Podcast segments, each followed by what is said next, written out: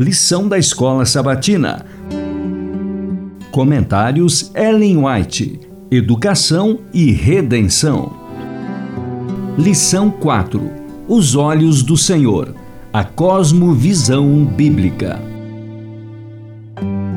Segunda, 19 de outubro. A pergunta de Leibniz.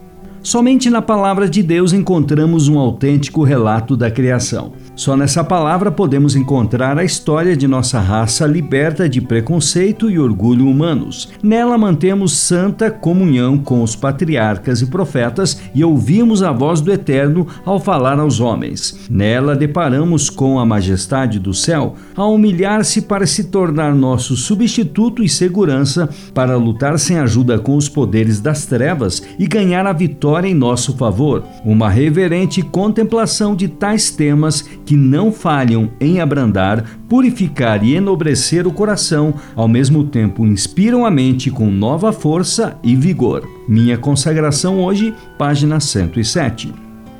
Há um esforço constante para explicar a obra da criação como resultado de causas naturais, e o raciocínio humano é aceito mesmo pelos que se declaram cristãos em oposição aos claros ensinos da Bíblia. Existem muitos que se opõem ao estudo das profecias, especialmente as de Daniel e Apocalipse, declarando serem tão obscuras que não podemos entendê-las. Contudo, essas mesmas pessoas recebem avidamente as suposições dos geólogos em contradição com o registro mosaico. Se o que Deus revelou é tão difícil de entender, quão incoerente é aceitar meras suposições com relação ao que ele não revelou.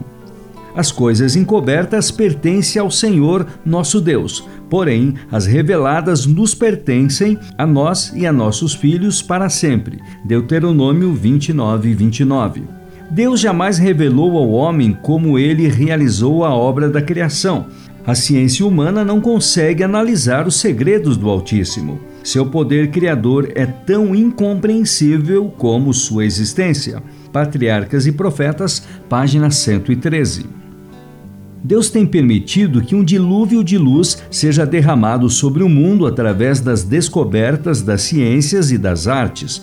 Entretanto, quando homens supostamente instruídos raciocinam diante desses assuntos a partir de um ponto de vista meramente humano, certamente erram. As mais vigorosas mentes, se não forem guiadas pela palavra de Deus, tornam-se desnorteadas em suas tentativas de investigar as relações entre a ciência e a revelação.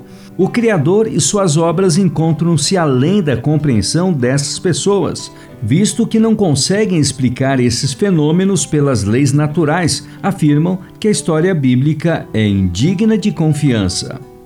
Aqueles que questionam a confiabilidade dos registros das Escrituras perdem sua âncora e são deixados a debater-se contra as rochas da incredulidade quando constatam serem incapazes de medir o Criador e suas obras com seu próprio e imperfeito conhecimento da ciência, questionam a existência de Deus e atribuem poder infinito à natureza. Testemunhos para a Igreja, volume 8, páginas 257 e 258.